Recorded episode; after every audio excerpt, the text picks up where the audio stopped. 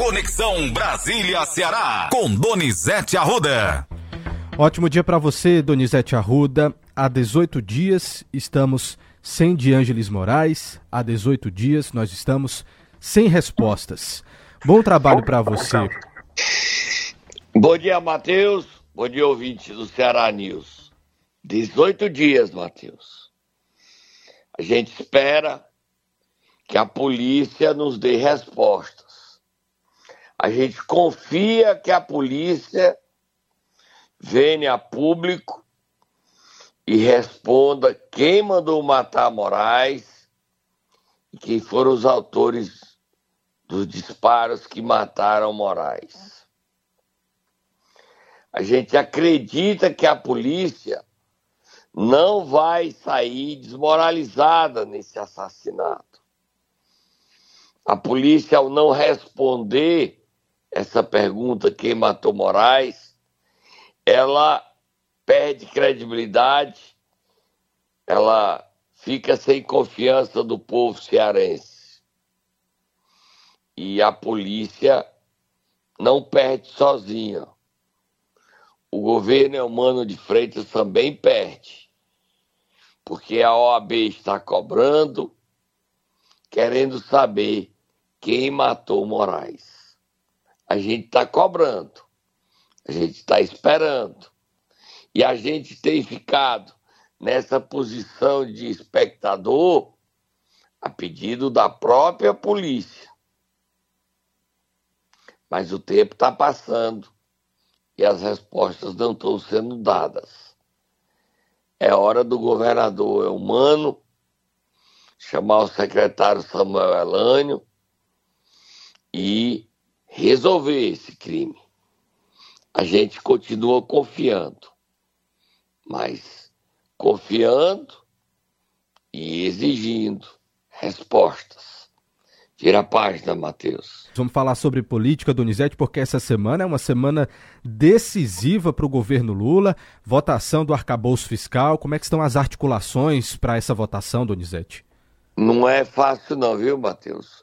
Hoje a manchete do Estado de São Paulo fala que o, o governo Lula tem agora, até agora, ele se vota hoje, apenas declarado 147 votos para votar o arcabouço fiscal. Ele precisa de 257.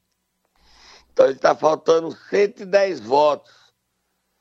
E os deputados não estão querendo se declarar, dizer se vão votar com com o governo, né, Matheus?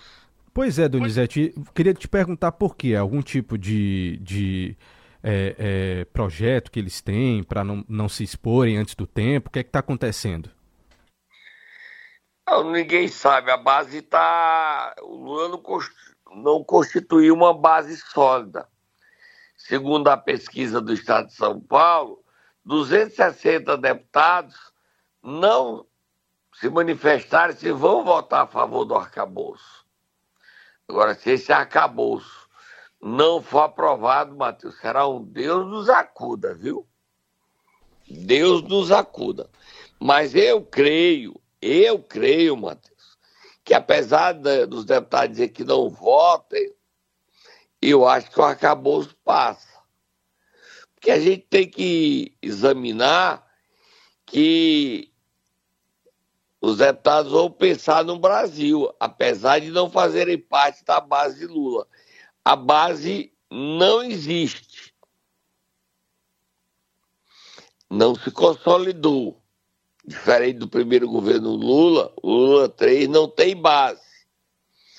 E o presidente que viajou para o G7 está voltando hoje, o presidente vai ter que assumir esse papel o presidente da Câmara, Arthur Lira, que teve domingo em Fortaleza, diz que vai dar os votos para aprovar o arcabouço. Mas depois ele não tem mais compromisso com o governo. É uma crise enorme, Matheus, em Brasília. Tem quem fala do arcabouço aí, Matheus?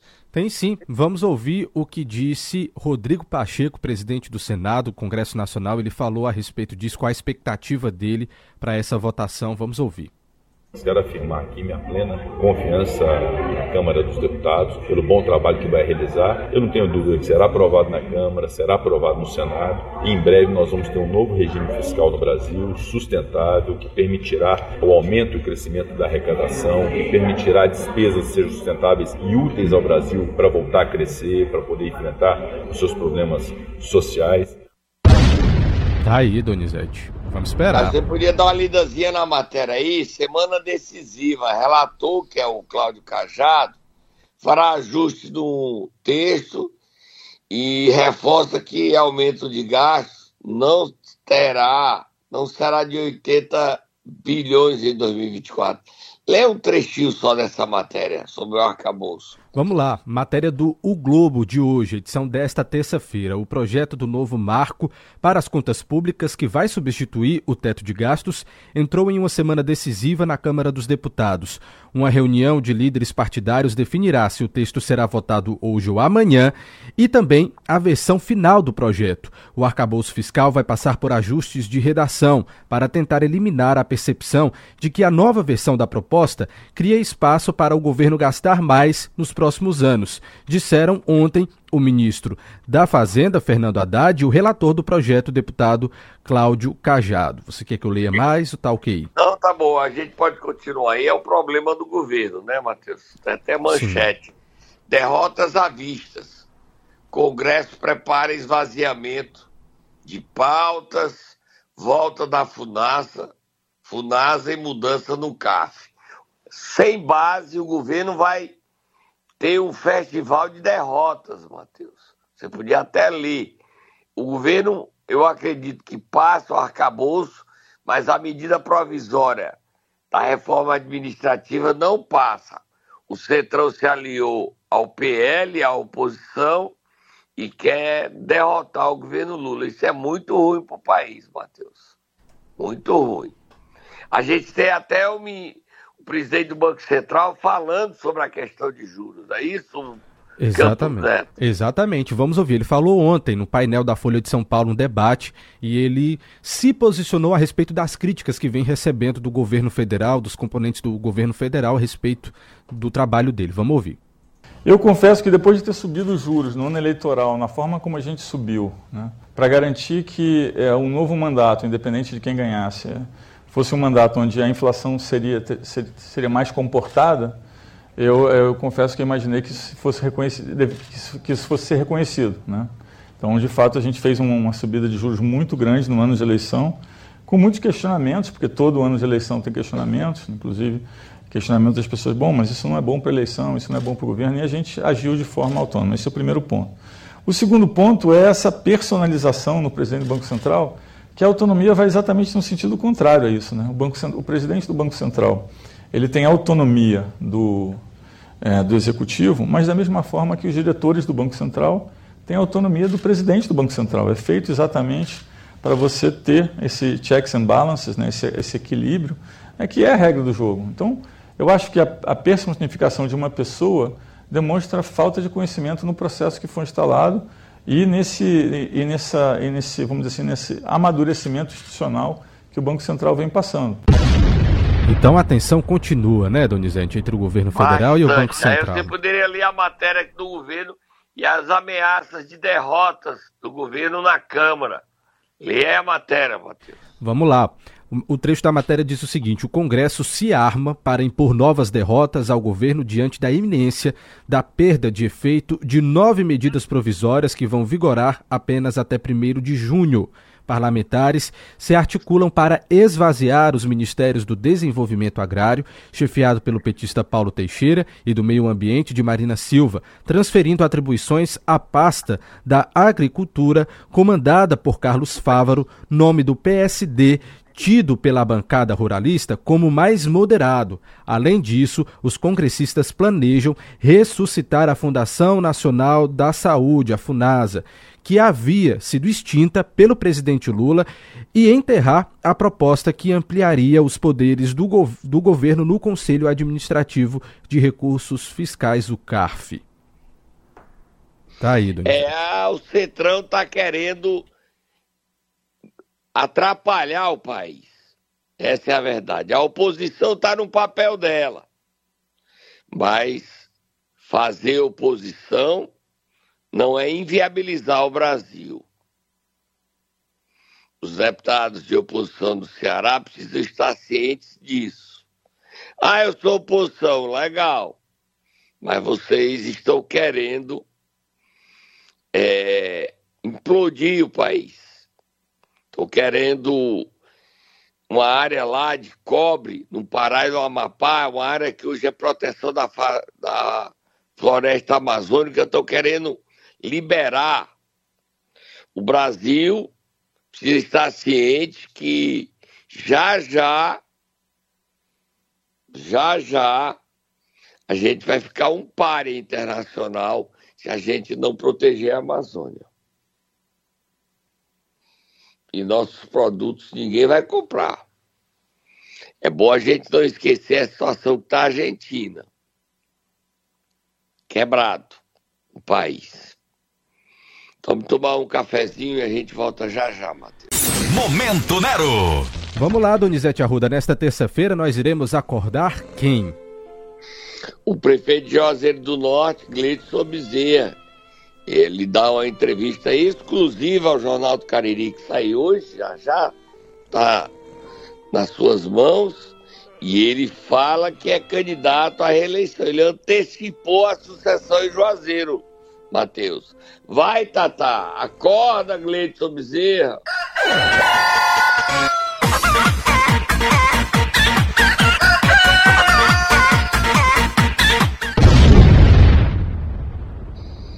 Matheus, Sim.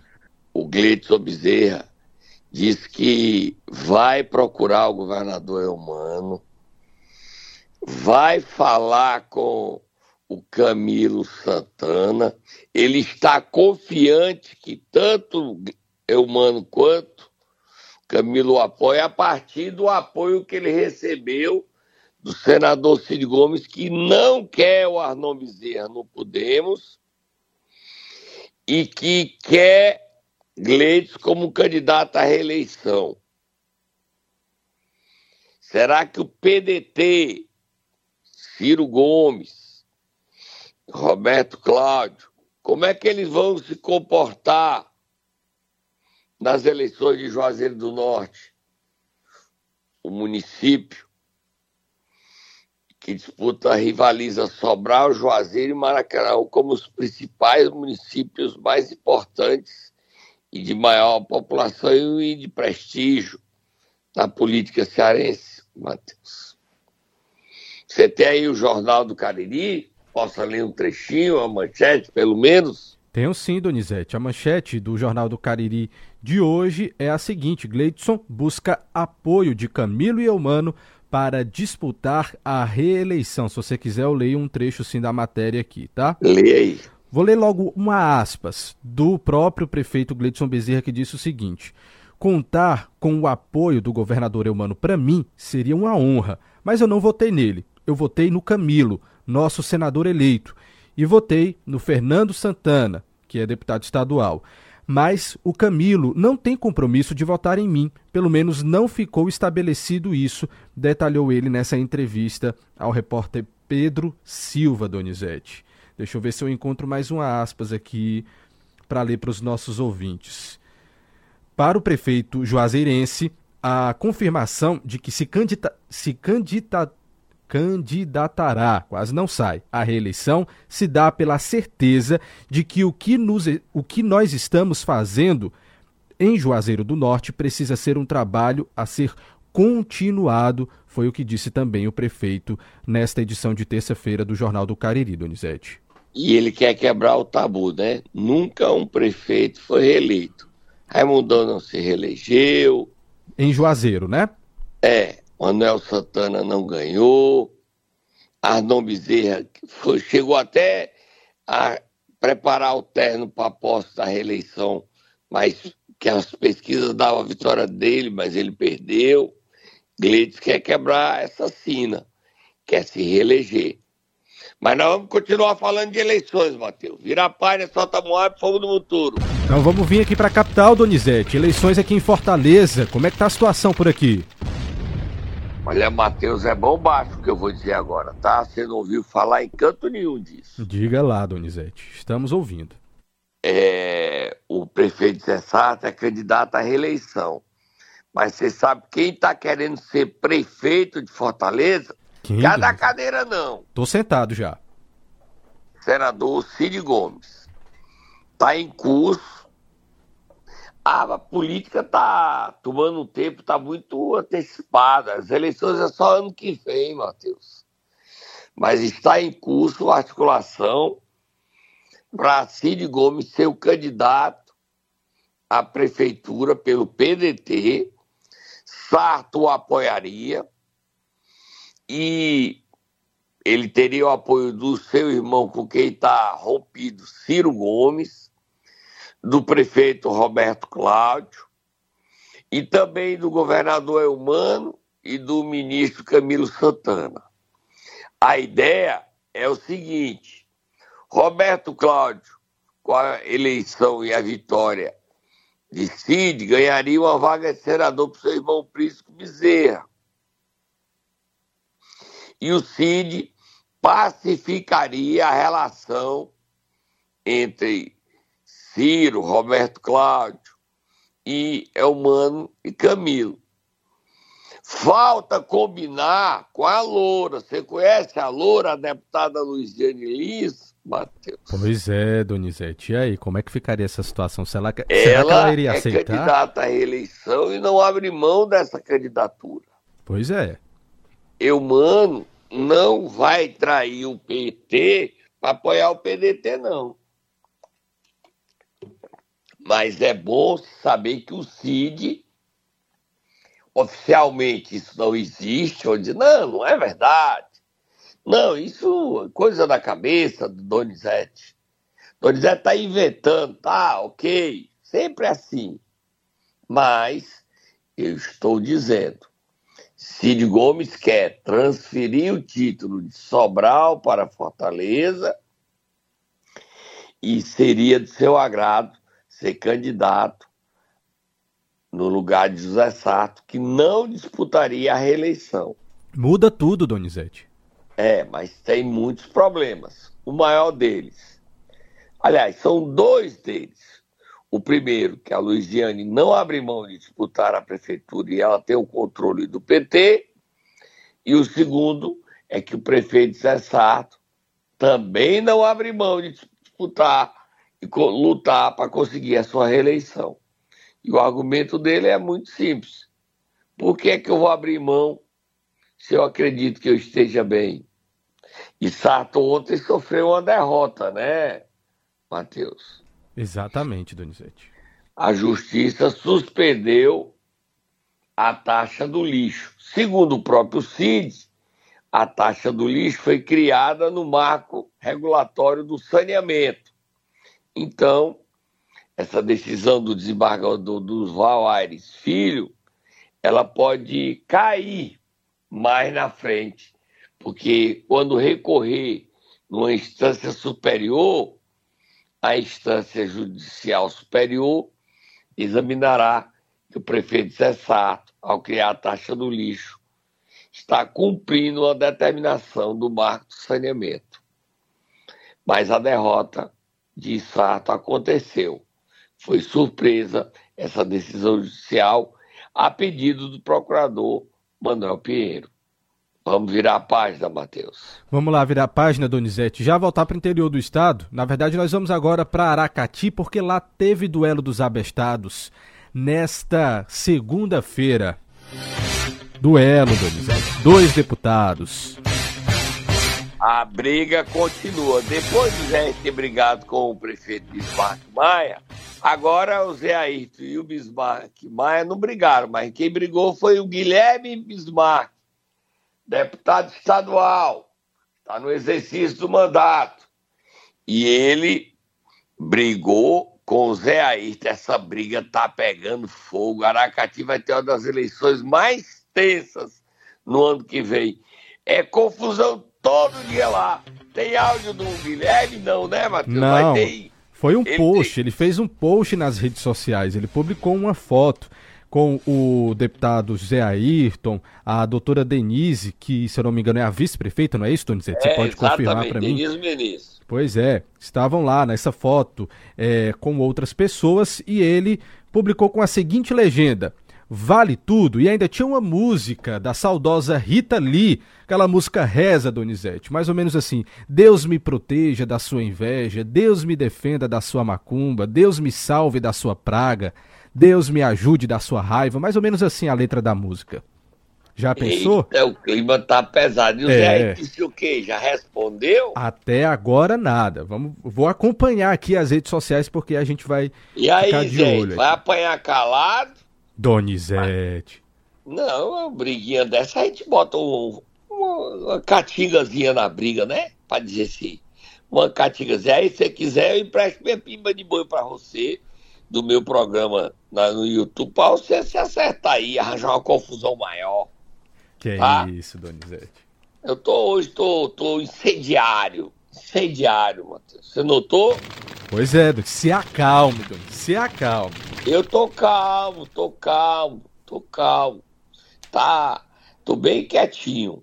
Vira a página, Matheus. Vamos virar a página, Donizete, e voltar a falar sobre um assunto aqui que nós conversamos na última semana, você não precisou nem de lanterna, Donizete, nem também as pessoas lá do município de Cedro. O prefeito já mandou arrumar as luzes, os postes e tudo mais que estavam sem manutenção aí. É Joãozinho do Titico, não é isso? Isso. Prefeito de Cedro. Parabéns para ele, Matheus. O homem foi rápido no gatilho. Aplausos, tá aí. É, é, ele tinha deixado a cidade das escuras, alegando que era problema da iluminação.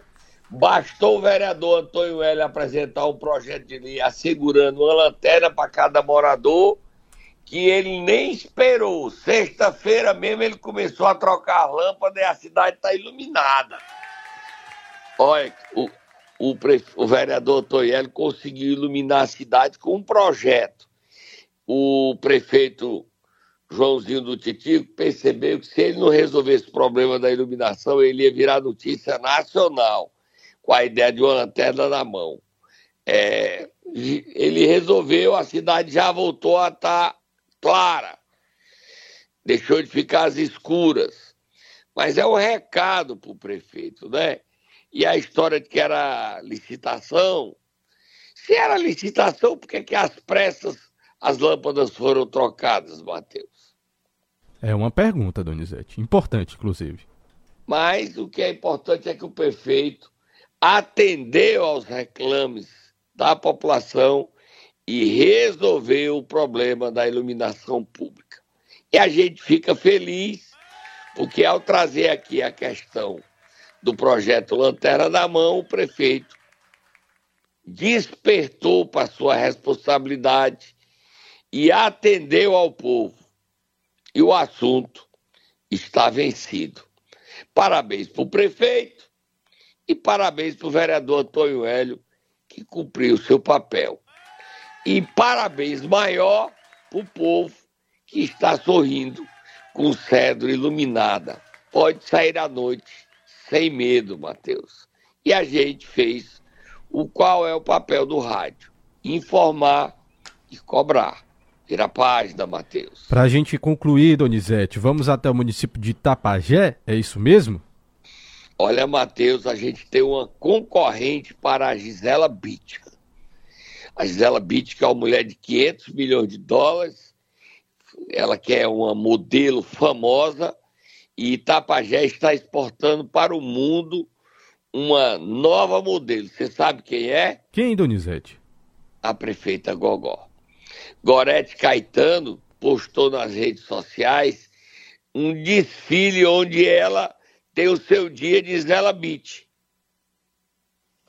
Eu até mando para você as imagens. Você quer, Matheus? Preciso ver, Donizete. Estou naquela só acredito vendo. Manda aí as imagens para mim que eu quero ver. Se é verdade mesmo essa história. Não acredito que ela vai querer sair da política para ser modelo, Donizete. Será? Tô lhe mandando outra coisa que ela fez. Depois de um bom, depois dela, que é que a política não faz, né, Matheus? Olha aí, Matheus, eu te mandei agora. Ela está fazendo também uma tatuagem. Que é que ela tatuou? E ela postou, Matheus. Ela Tô vendo postou, aqui. Doutora Gorete Caetano postou tatuagem. Tá aí, Donizete. Ó, ela Tem botou, coragem. vai Você- exportar tatu, ó. Tá vendo aí Tô ela fazendo a vendo. tatuagem? Tô vendo sim. Tá aqui. E aí ela desfilando, você tá vendo ela desfilando? Tá a imagem aqui Ei. também no meu celular. O vídeo. Rapidinho, mas dá pra ver aqui. Deixa ela, deixa, deixa ela que ela é prefeita e sabe desfilar. Doutora Gorete. Pois tá aí, Donizete. Ela também sabe desfilar. Você não tá com inveja, não, que ela sabe desfilar, né, Donizete? Não, eu quero é que ela tome o lugar da Zela Beach. Ah, sim, tá certo. Olha aí, música de passarela, Donizete. Vem ela. Isso é porque ano que vem é reeleição. Então ela quer chamar a atenção. Ela disse que vai recuperar e fazer grandes obras, o que ela não fez até agora. E ela termina. E para terminar, Matheus, solta Moab Fogo do Muturo, só para terminar. Alto Santo, Matheus. O Tribunal de Contas do Estado do Ceará está chegando para uma devassa na Prefeitura de Alto Santo. Solta Moab, Matheus. Você lembra do prefeito Graminha de lá, que ele comprou não sei quantos milhões para fazer grama, mas depois desistiu? Sim, lembro dessa história. Olha como é o nome dele aí. Vê o nome do prefeito Graminha aí, nome oficial dele. O TCE vai investigar, fazer uma devassa nas contas públicas, aluguel de carro, gasolina. Olha, é tanto dinheiro que alugaram de carro, são 14 milhões de aluguel de carro. Gasolina, minha gente, o TCE está assustado com o Alto Santo. Assustado. E auditores, fiscais, chegam, já estão na cidade, nas beiradinhas da cidade, para fazer uma devassa na administração do prefeito Graminha. Como é o nome dele, Matheus? Joeni Holanda, Donizete. Prefeito, eu sei que o senhor vai dar boas explicações ao TCE com essa devassa no seu município. Tá, prefeito Joeni? E o senhor tem a chance de mostrar que fez tudo direitinho. Não tem nada errado, tá, Matheus? Nada, nada, nada, nada, nada errado. E se disser que alguma coisa está errada, é o quê? Invenção sua, tá certo? Minha não, Donizete. Aí não? Não, minha não. Não? Não. E essa devassa aí da TCE? É normal, né? Pois é, vamos ficar de olho. Tá bom. Tô indo embora e a gente acompanha detalhes dessa devassa do Tribunal de Contas do Estado do Ceará, em Alto Santo. Fui, Matheus.